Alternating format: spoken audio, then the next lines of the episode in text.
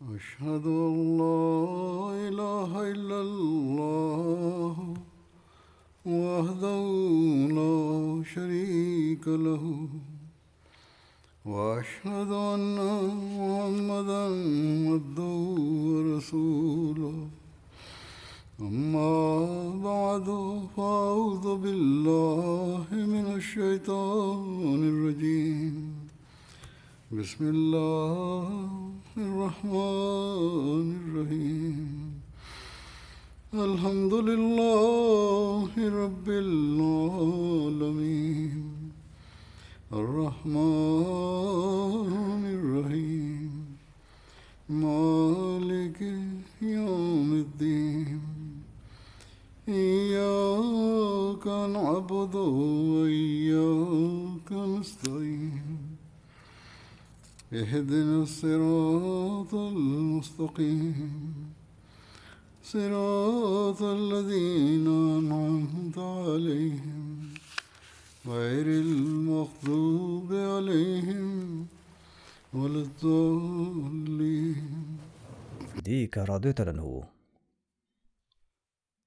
Voici des récits sur ses services humanitaires et son aide alimentaire aux démunis. Même avant d'accepter l'islam, Abu Bakr as-Siddiq faisait partie des meilleurs des Korachites. Ceux qui étaient en difficulté se tournaient vers lui pour tout soutien. Abu Bakr conviait les gens pour de grands repas à la Mecque.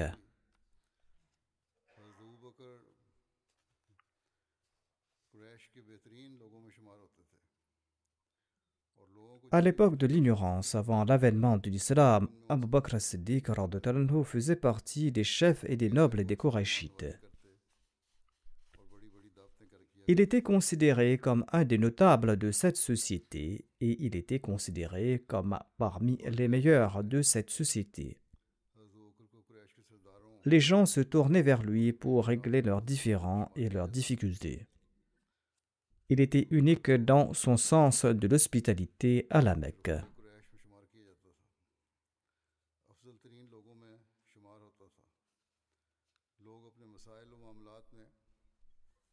Selon les récits, Abu Bakr Siddiq était des plus bienveillants envers les pauvres et les indigents. Durant l'hiver, il achetait des couvertures pour en distribuer parmi les démunis. Selon un récit, une année, Abu Bakr a acheté des couvertures de laine de la campagne et il les a distribuées parmi les veuves et les orphelins de la Mecque au cours de l'hiver.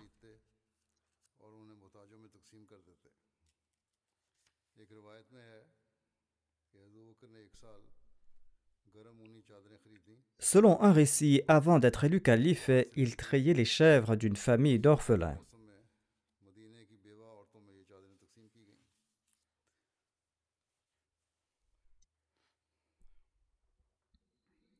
Quand il a été élu calife, une fille de cette famille lui a dit ceci À présent, vous n'allez plus traire notre chèvre. En entendant cela, Abu Bakr a déclaré Pourquoi pas? Par ma vie, certainement je vais traire ce lait pour vous, et j'espère que ma nouvelle responsabilité ne m'empêchera pas de le faire.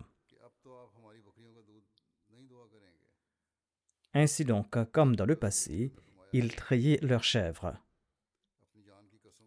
Quand ses filles venaient avec leurs chèvres, il faisait montre de compassion et demandait Dois-je en faire de l'écume ou pas?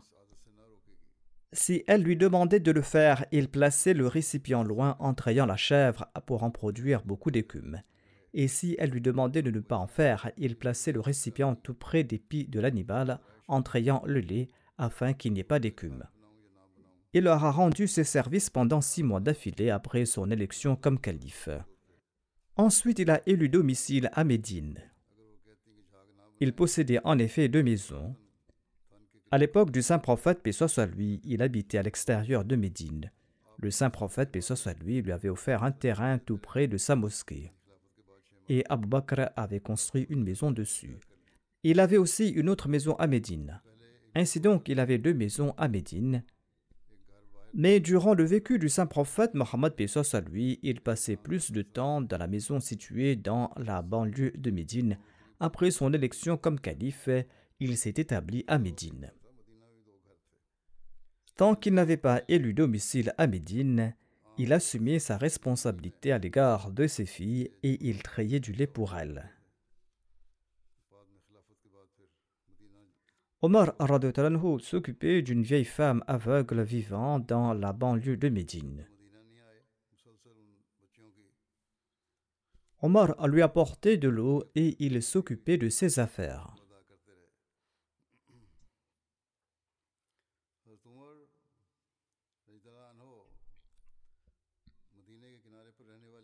Une fois, lorsqu'il s'est rendu chez elle, il a su que quelqu'un d'autre était passé avant lui et avait accompli toutes les tâches de cette vieille femme.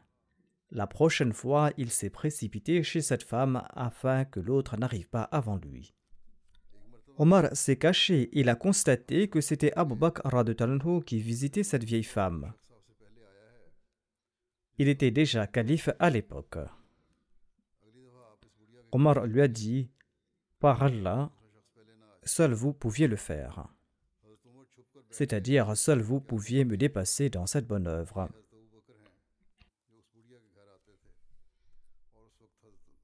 Voici un récit rapporté par Moussa bin Ismaël. Il a déclaré que le père de Mortabir a relaté ceci. Il a dit qu'Abu Uthman disait qu'Abdurrahman bin Abi Bakr lui a relaté que les gens d'Assoufa étaient des démunis.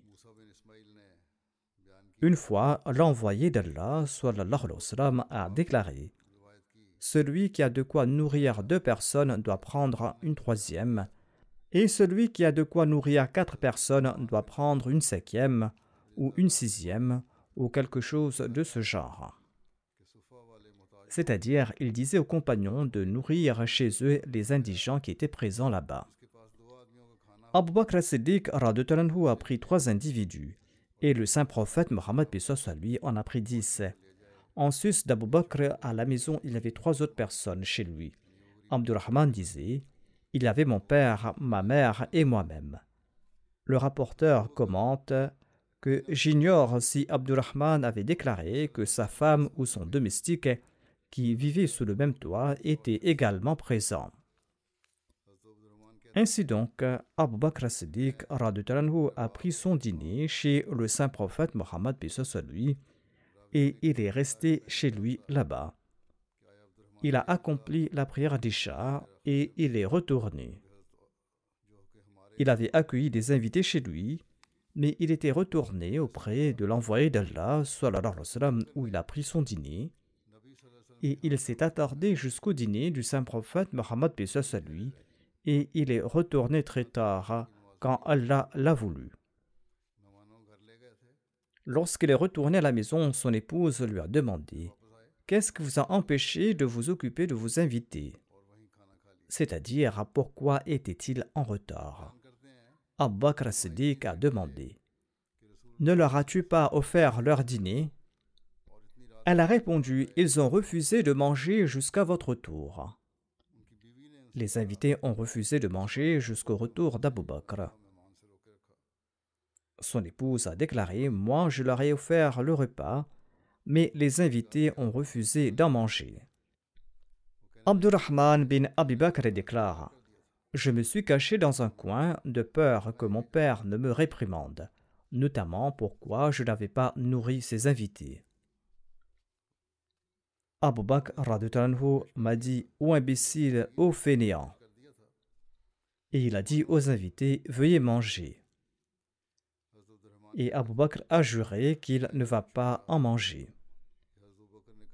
Abdurrahman bin Abi Bakr disait Par Allah, chaque fois que nous prenions une bouchée, il y avait encore plus de nourriture qui restait. Et nous avons tous mangé à satiété et il restait plus de nourriture qu'au départ. Ainsi donc, les invités ont mangé, mais il y avait autant de nourriture, voire il y en avait plus. Et tous avaient mangé à satiété. Quand Abu Bakr a constaté que la quantité de nourriture n'avait pas changé, au contraire qu'il en avait plus, sur ce, il a dit à son épouse Ô sœur des Banu c'est quoi cela? Son épouse a déclaré Par Dieu, il y a trois fois plus de nourriture. C'est-à-dire que le repas avait augmenté. Abu Bakr en a également mangé et il a déclaré que c'était Satan qui l'avait incité de jurer qu'il n'allait pas manger cette nourriture.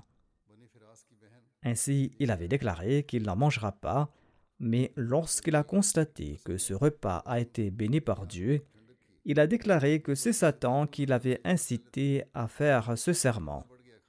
Il a déclaré Ceci est un repas béni et j'en consommerai aussi. Ainsi, il en a pris un morceau. Après cela, il a pris ce repas et il l'a présenté à l'envoyé d'Allah, et il est resté avec lui jusqu'au matin. La nourriture est restée là-bas jusqu'au matin. Le rapporteur déclare qu'il y avait un accord entre nous et une tribu et l'accord avait expiré. Nous avons fait asseoir douze hommes séparément et chacun d'entre eux était accompagné de quelques individus. C'est-à-dire, ces douze personnes étaient accompagnées avec d'autres individus. Le rapporteur déclare Allah sait mieux combien était avec chaque individu. Mais il est certain que l'envoyé d'Allah a envoyé ces hommes avec ses compagnons, c'est-à-dire qu'il y avait un nombre important d'individus qui étaient présents. Abdurrahman disait qu'ils ont tous consommé ce repas, ou il disait quelque chose de ce genre. Ainsi donc, une fois, Allah a aussi béni le repas d'Abu Bakr Siddiq. Abdurrahman bin Abi Bakr relata Le messager d'Allah a demandé L'un d'entre vous a-t-il nourri un pauvre aujourd'hui? Abu Bakr a répondu Je suis entré dans la mosquée et un mendiant m'a fait une requête. Abdurrahman, mon fils, avait un morceau de pain dans la main. Je l'ai pris et je l'ai offert à ce mendiant. Un mendiant m'a demandé quelque chose. Mon fils tenait du pain dans la main je le lui ai pris et je l'ai offert à ce mendiant. Hazrat Muslim Maud déclare Abdurrahman, le fils du calife Abu Bakr était également digne du califat. Les gens disaient même que sa nature était plus douce que celle de Omar et que son mérite n'était pas inférieur au sien. Vous devez le nommer calife après vous, ont-ils conseillé à Abu Bakr mais celui-ci a choisi Omar pour le califat, même s'il y avait une différence entre la nature d'Abu Bakr et celle de Omar. Ainsi, Abu Bakr n'a tiré aucun avantage personnel du califat. Toute grandeur se trouvait dans le service au peuple selon lui. Le musulman de déclare Les soufis présentent un récit, Dieu seul sait à quel point ce récit est authentique. On raconte qu'après la mort d'Abu Bakr, Omar a demandé à son domestique quelles étaient les bonnes œuvres qu'accomplissait ton maître afin que je puisse en faire de même. Parmi tant d'œuvres, le domestique a déclaré Chaque jour, Abu Bakr se rendait dans tel ou tel endroit avec du pain et un repas. Et il me laissait un endroit et il allait de l'avant. J'ignore pourquoi il partait là-bas. Omar a accompagné le domestique avec un repas du côté qu'il avait indiqué. Plus loin, il a trouvé un aveugle estropié qui n'avait ni main ni pied et qui se trouvait dans une grotte. Omar a mis un morceau de nourriture dans la bouche de cet infirme. Sur ce, l'infirme a pleuré et il a déclaré qu'Allah ait pitié d'Abu Bakr. Il était en effet un homme très bon. Omar a demandé Comment sais-tu qu'Abu Bakr est décédé? L'infirme a répondu Je n'ai plus de dents, c'est pourquoi Abu Bakr mâché un morceau et le placé dans ma bouche. Aujourd'hui, quand j'ai senti un morceau dur dans la bouche, j'ai pensé que ce n'était pas Abu Bakr qui me l'avait offert, mais quelqu'un d'autre. D'ailleurs, Abu Bakr ne ratait jamais aucune journée. Le fait qu'il ait raté des occasions pour me nourrir prouve en fait qu'il n'est plus présent en ce monde. Hazrat Muslim Maud déclare Qu'est-ce qu'Abu Bakr a-t-il obtenu du royaume terrestre? Il n'a rien gagné du califat ou de la royauté. A-t-il déclaré la propriété de l'État comme la sienne? Certainement pas. Les biens reçus par ses proches après son décès provenaient de ses avoirs personnels. Sa seule distinction était le service qu'il avait rendu. Le Messie premier l'Islam déclare Voici les deux parties de la charia. Il y a le droit d'Allah et le droit de ses créatures. Ce sont là les deux devoirs à respecter. Il y a le devoir envers Allah et le devoir envers autrui. Il déclare Regardez le saint prophète Mohammed soit lui. Il a passé sa vie à servir autrui. Regardez l'état de Ali Radutanahu. Il avait tant rapiécé ses vêtements qu'il n'y avait plus de place dessus. Abu Bakr s'était imposé comme devoir de nourrir une vieille femme de halwa quotidiennement. Voyez à quel point il était régulier à cet égard. Lorsqu'il est décédé, cette vieille femme a déclaré Aujourd'hui, Abu Bakr est décédé. Ses voisins lui ont demandé s'il avait reçu une révélation à cet égard. Elle a répondu non. Il n'a pas apporté de halwa pour moi aujourd'hui, donc il est décédé. C'est-à-dire, il n'était pas possible que durant sa vie, il ne m'apporte pas de halwa. Voyez combien de services a-t-il rendu. Tout le monde doit servir autrui de cette manière.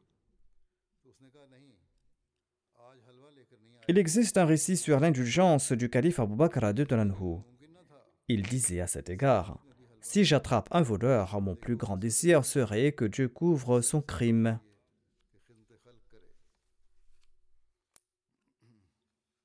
Voici quelques récits sur la bravoure du calife Abu Bakr. En effet, Abu Bakr était la personnification même du courage. Il a pris de grands risques pour le bien de l'islam ou par amour pour le saint prophète Mohammed à lui. Durant sa vie à la Mecque, lorsqu'il sentait quelque danger ou quelque souffrance guettant le saint prophète Mohammed à lui, il se tenait devant lui comme un mur pour le protéger et pour le soutenir. Le calife Abu Bakr a fait preuve de constance et de persévérance au cours du siège des musulmans dans la vallée d'Abi Talib, et ce durant trois ans. Ensuite, lors de la migration, il a eu l'honneur d'accompagner l'envoyé d'Allah, même si sa vie était en danger. Abu Bakr a non seulement participé à toutes les batailles, mais il a également assuré la protection du saint prophète Mohammed lui. C'est en raison de son bravoure qu'Ali avait une fois demandé aux musulmans Qui est le plus courageux d'entre nous Les gens ont répondu C'est vous, ô émir des croyants. Ali a répondu En ce qui me concerne, moi j'ai tué tous mes opposants lors des duels. Mais le plus courageux est Abu Bakr Écoutez, avant la bataille de Badr, nous avions érigé un dé pour le saint prophète Mohammed à lui, et nous nous sommes demandé qui va assurer la sécurité du saint prophète à lui de peur qu'un polythéiste ne l'attaque. Par Dieu, aucun des nôtres ne s'est porté volontaire. Abu Bakr s'est tenu aux côtés du messager d'Allah avec l'épée nue à la main. Et aucun polythéiste n'a osé s'approcher de lui. Si jamais quelqu'un osait le faire, Abu Bakr lui aurait sauté dessus. C'est pour cette raison qu'Abu Bakr était le plus courageux. De même, lors de la bataille d'Uhud, lorsque la rumeur du martyr du messager d'Allah s'est répandue partout, Abu Bakr a été le premier à se rendre auprès de lui en traversant la masse de soldats. On dit qu'il y avait onze compagnons avec le saint prophète, et soit lui, en ces instants, dont Abu Bakr, Saad, Talha, Zubair et Abu Dujana. Lors de la bataille d'Uhud, Abu Bakr était l'un de ses rares fidèles compagnons ayant assuré la protection du saint prophète, paix soit lui, dans le défilé. Lors de la bataille de la tranchée, Abu Bakr était avec l'envoyé d'Allah, Quand les musulmans creusaient la tranchée, Abu Bakr emportait la terre dans ses vêtements. Il était également de ceux qui avaient promis de sacrifier sa vie lors du traité de Hudaybiyah. Quand l'accord a été rédigé, Abu Bakr a présenté un exemple de foi, de courage, de constance, de loyauté et d'obéissance et d'amour à l'endroit du saint prophète Mohammed lui. Et Omar n'a jamais oublié cela durant toute sa vie plus tard. Abu Bakr a également participé à la campagne de Taïf ainsi que son fils Abdullah bin Abi Bakr. Et son jeune fils d'Abu Bakr est tombé en martyr lors de cette bataille. Ensuite, quand l'envoyé d'Allah s'est rendu à Tabouk avec une armée de 30 000 soldats, il avait nommé divers commandants et il leur avait confié des drapeaux. À cette occasion, il avait remis le plus grand drapeau à Abu Bakr Siddiq.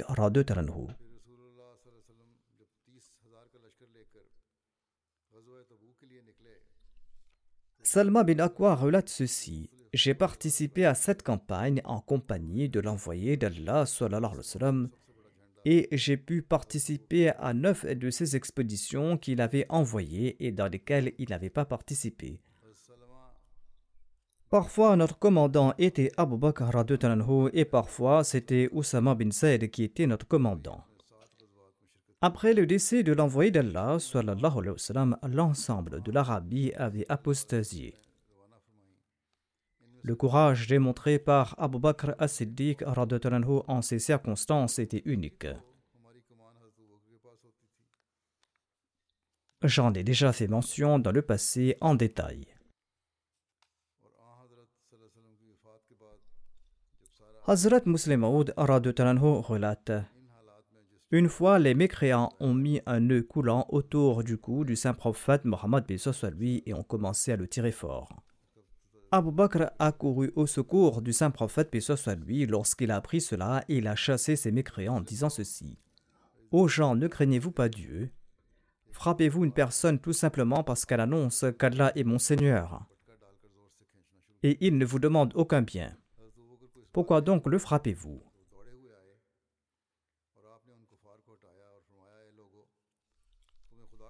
Les compagnons déclarent Nous considérions Abu Bakr as-Siddiq comme le plus brave d'entre nous en notre temps parce que l'ennemi savait que s'il tuait le saint prophète Mohammed soit lui, l'islam allait disparaître. Et nous avons constaté qu'Abu Bakr as-Siddiq se tenait toujours auprès du saint prophète Mohammed soit lui afin de répliquer à toute attaque lancée contre lui.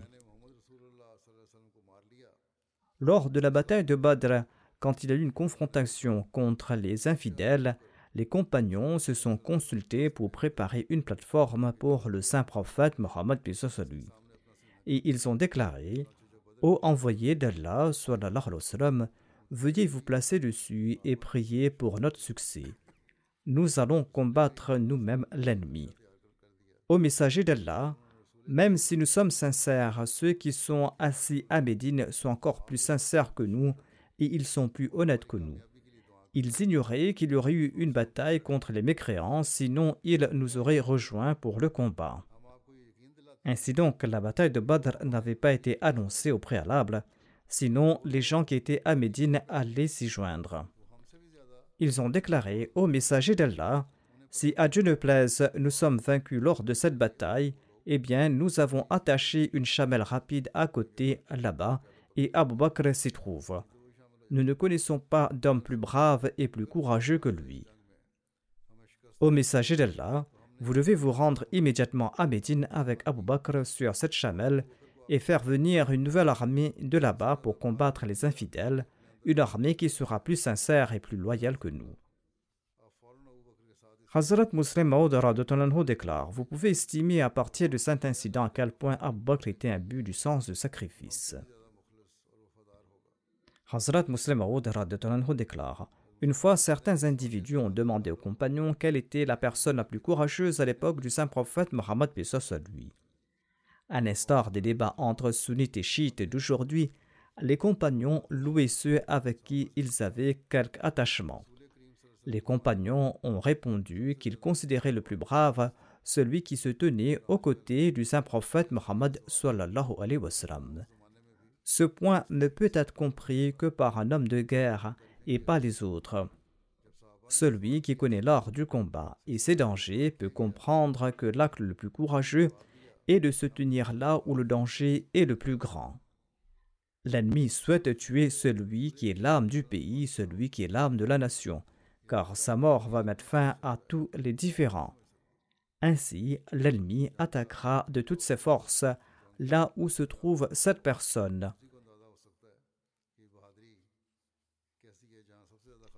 L'ennemi lance les attaques les plus violentes vers le centre.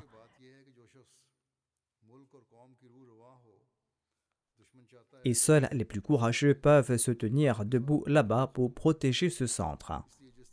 Les compagnons ont déclaré que souvent Abu Bakr Siddiq se tenait tout près de l'envoyé d'Allah et selon nous, il était le plus courageux d'entre nous.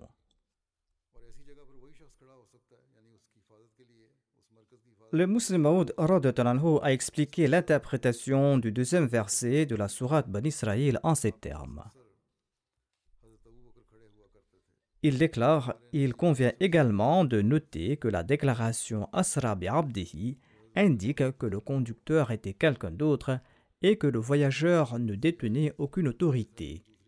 L'incident de la migration s'est également produit de la même manière. L'envoyé d'Allah est sorti la nuit et ce n'était pas de son plein gré.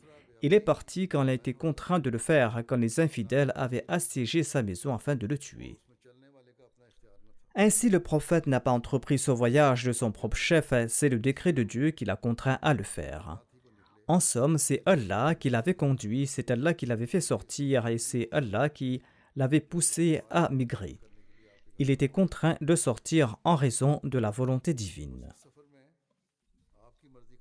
Le musulman Maud déclare Tout comme l'ange Gabriel était avec lui dans son rêve lors de son voyage à Jérusalem, Abu Bakr était avec lui durant sa migration. En somme, Abu Bakr lui était soumis de la même manière que Gabriel était soumis sous l'autorité de Dieu. Gabriel signifie le combattant de Dieu, de même Abu Bakr était également un serviteur spécial d'Allah et il avait le statut d'un combattant intrépide pour la religion. Hazrat Muslim Maud déclare En fait, quand on nourrit la foi en la parole de Dieu, le désespoir ne peut surgir dans le cœur humain. Si la foi en Allah est parfaite, l'on ne peut être victime de désespoir.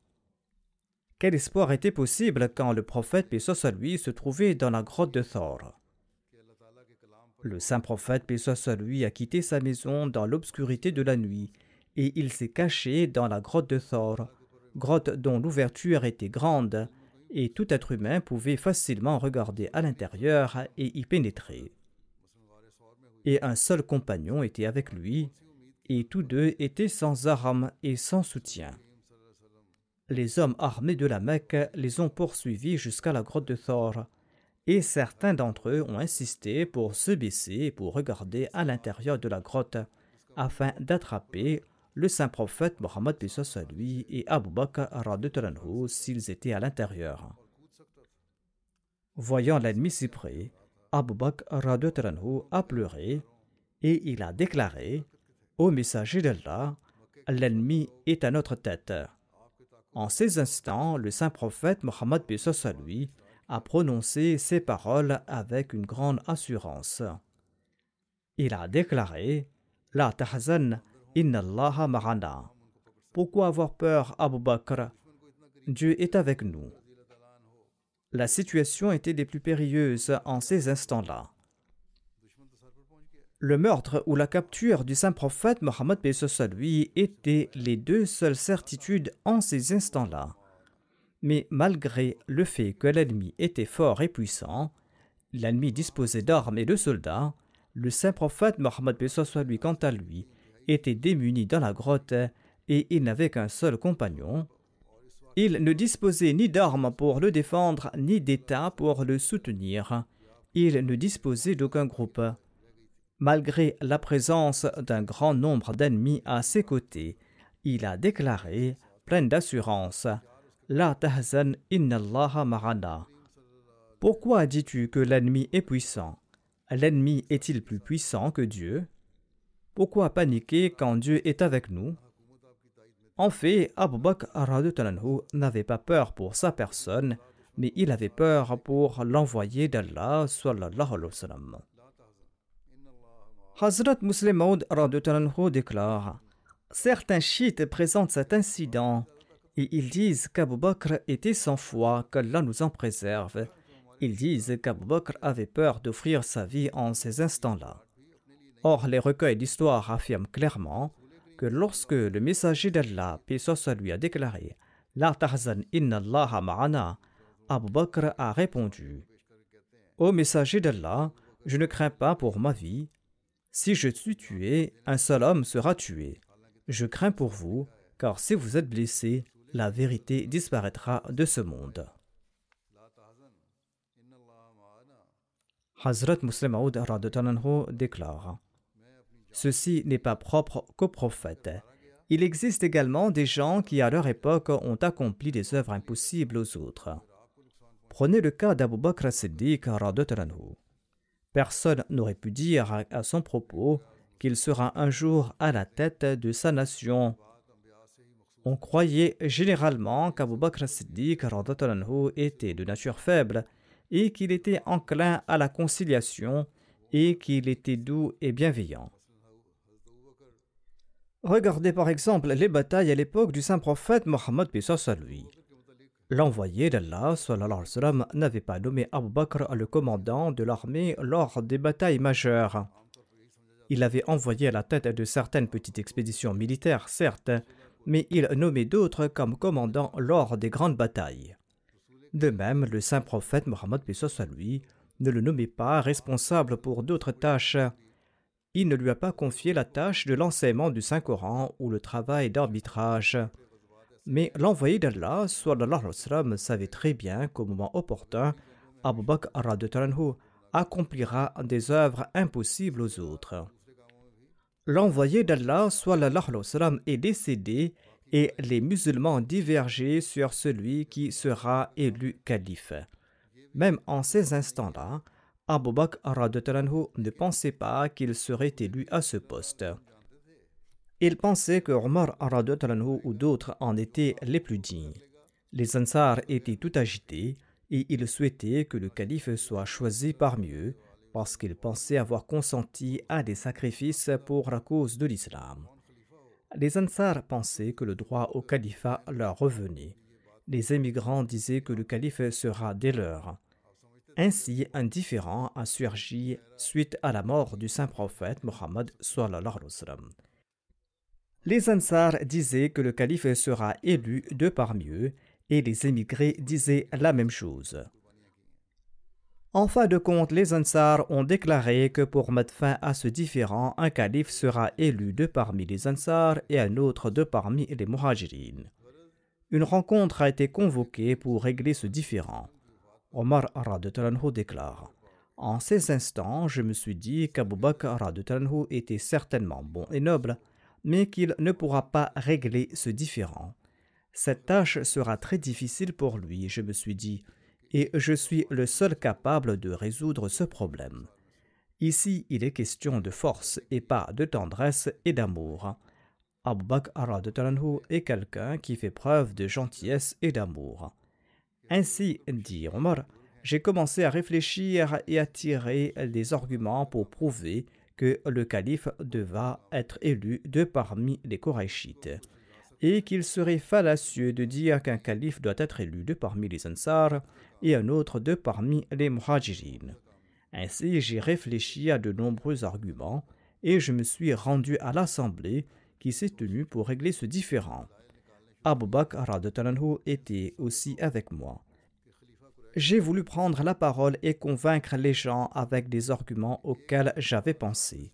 Je pensais qu'Abu Bakr n'aurait pas la force et la vivacité de prendre la parole dans cette assemblée. J'étais sur le point de me lever quand, tout colérique, Abu Bakr m'a sommé de m'asseoir. Il s'est mis debout et il a prononcé son discours. Omar déclare Par Dieu, Abu Bakr a présenté tous les arguments auxquels j'avais pensé. Ensuite, il a présenté de nombreux autres arguments et il n'a cessé de parler jusqu'à ce que les cœurs des Ansar étaient satisfaits et qu'ils ont accepté le principe que le calife sera choisi de parmi les Muhajirin. Omar déclare qu'il avait même déchiré les vêtements d'Abu Bakr un jour dans le marché en raison d'une dispute qui avait éclaté entre eux et qu'il était sur le point de frapper Abu Bakr as-Siddiq C'était le même Abu Bakr à propos duquel le saint prophète Mohammed lui avait l'habitude de dire qu'il avait un cœur très tendre. Mais quand le moment de la mort de l'envoyé d'Allah s'est approché, Avant son décès, il a dit à Aïcha Je souhaite ardemment dire aux gens de nommer Abu Bakr le calife après moi, mais je me retiens car je sais qu'après ma mort, Dieu et ses fidèles serviteurs ne nommeront personne d'autre comme calife hormis Abu Bakr. Et c'est ainsi qu'il a été nommé calife.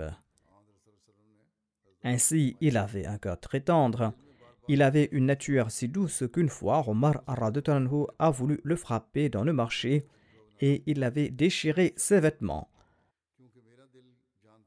Mais un jour, Omar est venu voir ce même Abu Bakr au cœur tendre et il lui a dit que tous les Arabes se sont opposés à l'État islamique et qu'on accomplit la prière en congrégation uniquement à Médine et à la Mecque et dans une toute petite ville, et que les autres prient aussi, mais qu'il existe de telles dissensions entre les musulmans qu'ils ne sont pas prêts à prier derrière les uns et les autres, et que le désaccord a pris une telle ampleur que personne n'est prêt à écouter l'autre, et que le peuple ignorant de l'Arabie qui était musulman depuis cinq ou six mois, demande à être exempté de la zakat.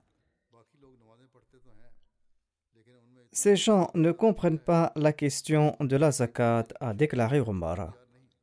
Il a dit que si la zakat leur est exemptée pour un ou deux ans, quel en sera le problème? Omar, dans le passé, se tenait toujours avec l'épée à la main et il disait pour le moindre écart d'un autre Ô messager d'Allah, si vous me l'ordonnez, je lui tranche la tête à celui-là. Ce même Omar a été tant terrassé par la situation et il a pris une telle peur qu'il s'est rendu auprès d'Abu Bakr de et il lui a demandé d'exempter ces ignorants pendant un certain temps et qu'ils vont tenter de les convaincre petit à petit.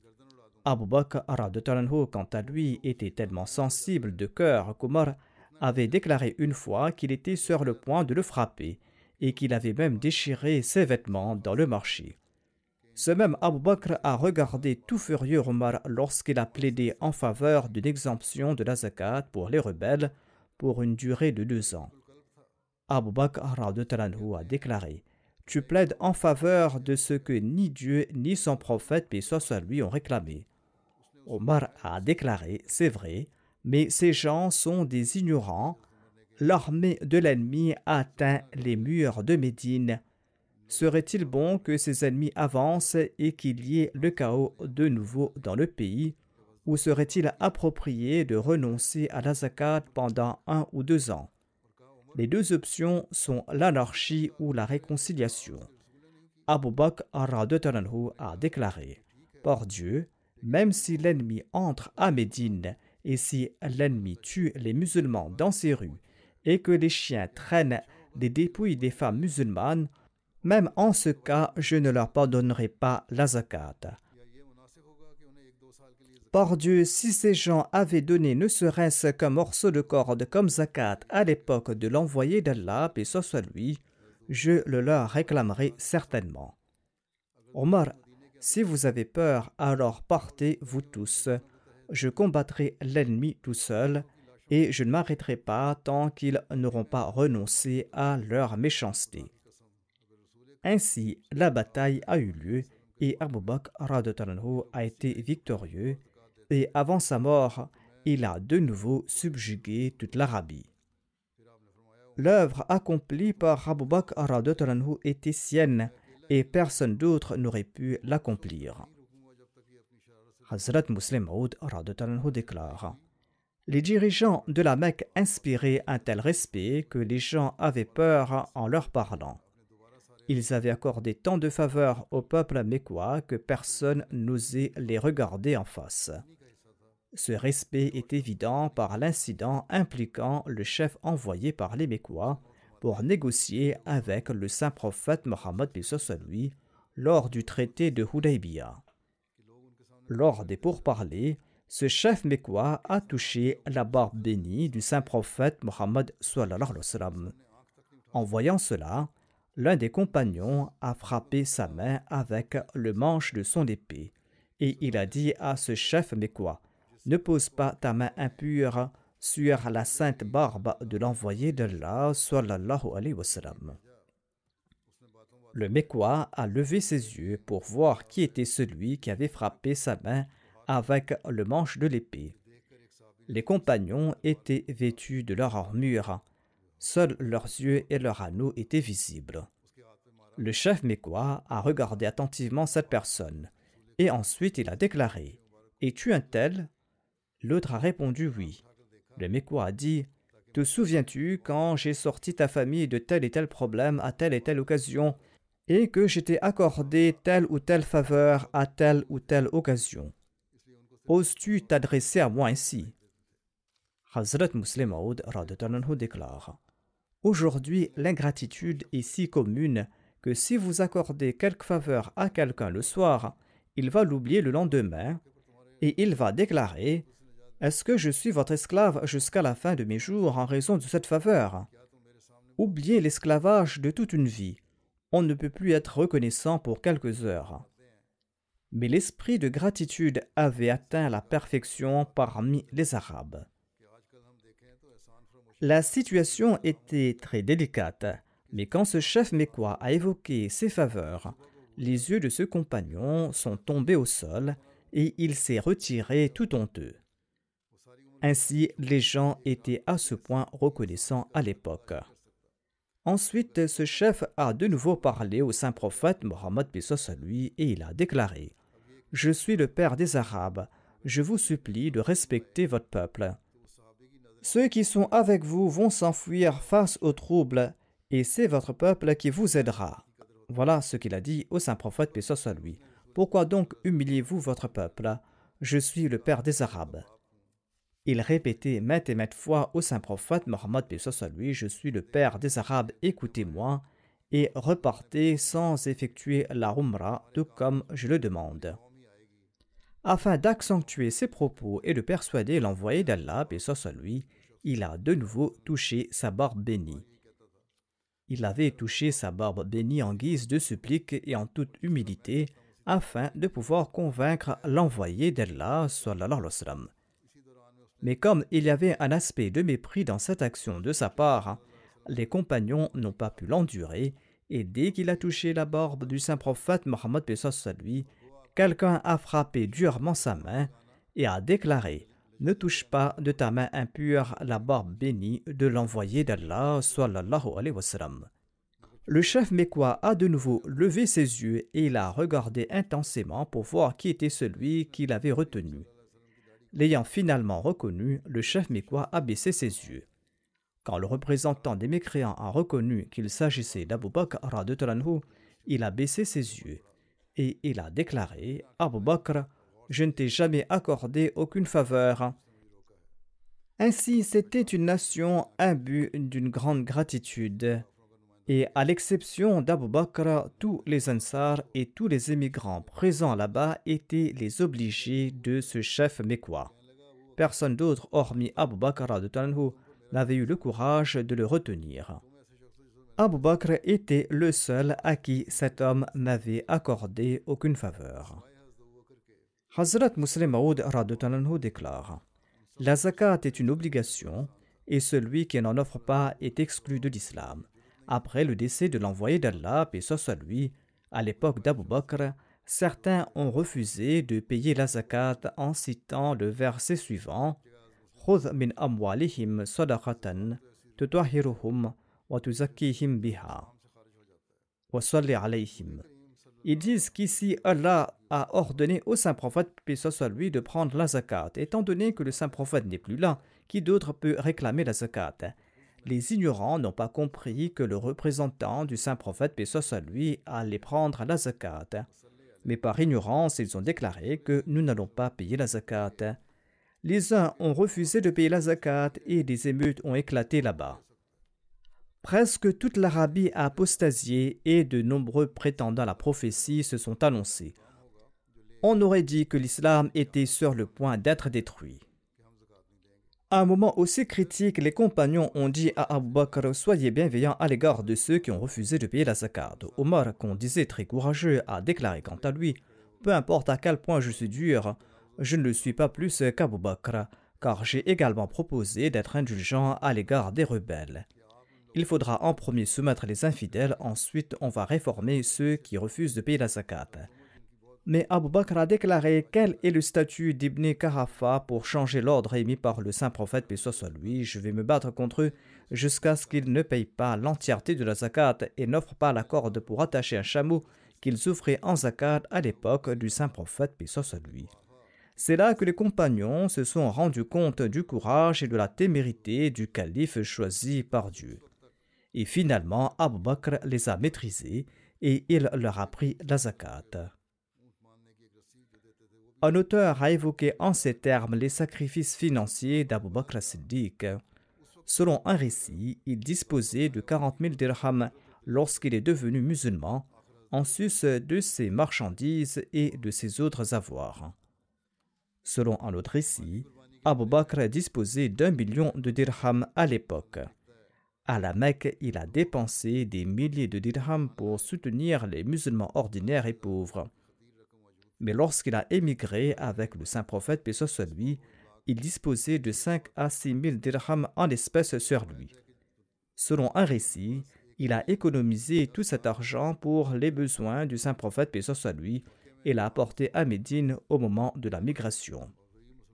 Il a puisé de cet argent pour payer les frais de voyage de certains membres de la famille du saint prophète Mohammed à lui après la migration, et il a également acheté des terres pour des musulmans à Médine. Ibn Abbas relate. Durant sa dernière maladie avant son décès, l'envoyé d'Allah est sorti de chez lui. Il avait enroulé un tissu autour de la tête, il est monté sur la chair, il a loué Dieu et il a déclaré Personne ne m'a été plus bienveillant avec sa vie et avec ses biens qu'Abu Bakr bin Abi Kahafa. Abu Huraira relate L'envoyé d'Allah a déclaré Aucune richesse ne m'a été plus profitable que celle d'Abu Bakr as-Siddiq. Le narrateur déclare qu'Abu Bakr a pleuré en entendant cela et il a déclaré Ô messager d'Allah, moi et mes biens n'appartiennent qu'à vous. Hazrat Muslim Maud relate ceci. Omar relate ceci à propos des préparatifs d'une expédition militaire. Abu Bakr m'a toujours dépassé, a dit Omar et aujourd'hui je vais le dépasser. Je suis rentré chez moi et j'ai pris la moitié de ma fortune et je l'ai présenté au saint prophète Mohammed à lui. C'était une période de grande épreuve pour l'islam. Mais Abu Bakr, quant à lui, a apporté toute sa fortune et l'a offerte au saint prophète à lui. Selon un récit, Abu Bakr avait tout apporté, voire ses couvertures et ses lits. En tout cas, il a tout présenté au saint prophète, soit lui. L'envoyé d'Allah, paix lui, lui a demandé Qu'est-ce que tu as laissé à la maison? Il a répondu Allah et son messager. Omar a déclaré J'étais très embarrassé d'entendre cela, et j'ai pensé qu'aujourd'hui je voulais surpasser Abu Bakr, mais il m'a devancé aujourd'hui encore. Hazrat Muslim Maud déclare si Abu Bakr a apporté toute sa richesse, on peut se demander ce qu'il avait laissé pour les membres de sa famille. Il ne faut pas oublier que cela signifiait toutes ses économies de la maison. Il était un commerçant et il n'avait pas apporté ses avoirs qui étaient en usage dans son commerce et il n'avait pas non plus vendu sa maison. Il a apporté que des biens ménagers. Hazrat Muslim Maud déclare cet incident démontre deux qualités d'Abu Bakr. La première était qu'il avait dépassé les autres dans ses sacrifices. Deuxièmement, malgré le fait qu'il avait apporté tous ses biens, il est arrivé en premier, et ceux qui avaient offert un peu étaient inquiets de savoir combien garder à la maison et combien apporter. Mais malgré cela, nulle part on ne trouve mention qu'Abu Bakr s'est plaint concernant les autres. Il a tout apporté, mais il n'a pas objecté quant au fait qu'il avait tout apporté et pas les autres. En consentant à des sacrifices, Abu Bakr se disait qu'il était redevable envers Dieu, et qu'il n'a accordé aucune faveur à Dieu, voire c'est une faveur qu'il m'a accordé la possibilité de consentir à ses sacrifices. Le musulman explique dans ce contexte que ceux qui consentent à des sacrifices doivent regarder leur personne, il ne faut pas être comme ces hypocrites qui ne cotisent pas, et même s'ils offrent un peu, ils critiquent les autres en disant un tel a donné moins, un tel a offert tant. Le Messie premier l'Islam déclare Les compagnons du saint prophète, puis à lui, étaient une communauté pieuse que le Coran couvre d'éloges. Êtes-vous comme eux? demande-t-il. Dieu déclare que ceux qui vont accompagner le Messie promis se tiendront côte à côte avec les compagnons de l'envoyé d'Allah, puis à lui. Ces compagnons avaient sacrifié leur richesse et leur patrie dans la voie de la vérité. Ils ont tout abandonné. La plupart d'entre vous ont entendu l'histoire concernant Abu Bakr. Quand les musulmans ont reçu l'ordre de sacrifier leur richesse dans la voie de Dieu, Abu Bakr a porté tous ses biens. Quand l'envoyé d'Allah lui a demandé ce qu'il avait laissé chez lui, il a déclaré J'y ai laissé Dieu et son messager. Abu Bakr était un chef de la Mecque qui menait une vie ascétique et qui portait les vêtements les plus simples. Ainsi, ses compagnons peuvent être considérés comme des martyrs dans la voie de Dieu. Pour eux, il a été décrété que le paradis était à l'ombre des épées. Le Messie premier d'Islam déclare Regardez l'état des compagnons. Lorsqu'ils ont été confrontés à des moments difficiles, ils ont tout sacrifié dans la voie d'Allah. Abu Bakr a été le premier à revêtir l'habit de la pauvreté. C'est-à-dire qu'il avait offert tout ce qu'il possédait et qu'il ne portait qu'une couverture. Mais comment Allah l'a-t-il récompensé pour cette action? C'est lui qui a été élu le tout premier calife de l'islam. Ainsi, seule pareille richesse sera utile pour mériter le vrai mérite, la bonté et le plaisir spirituel. En bref, le véritable mérite est d'accomplir ses œuvres pieuses en premier. Ainsi, pour être béni avec le vrai mérite, la bonté et le plaisir spirituel, la seule richesse utile est celle dépensée dans la voie de Dieu. Inch'Allah, je présenterai le reste des récits plus tard.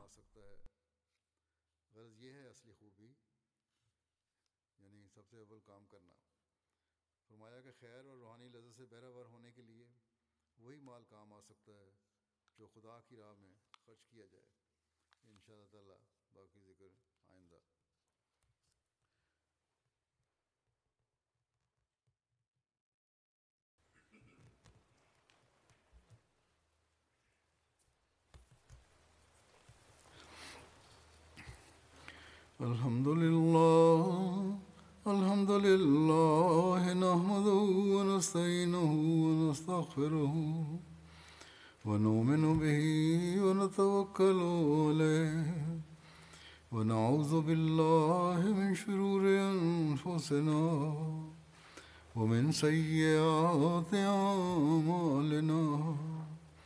من يهده الله فلا مضل له ومن يضلل فلا هادي له.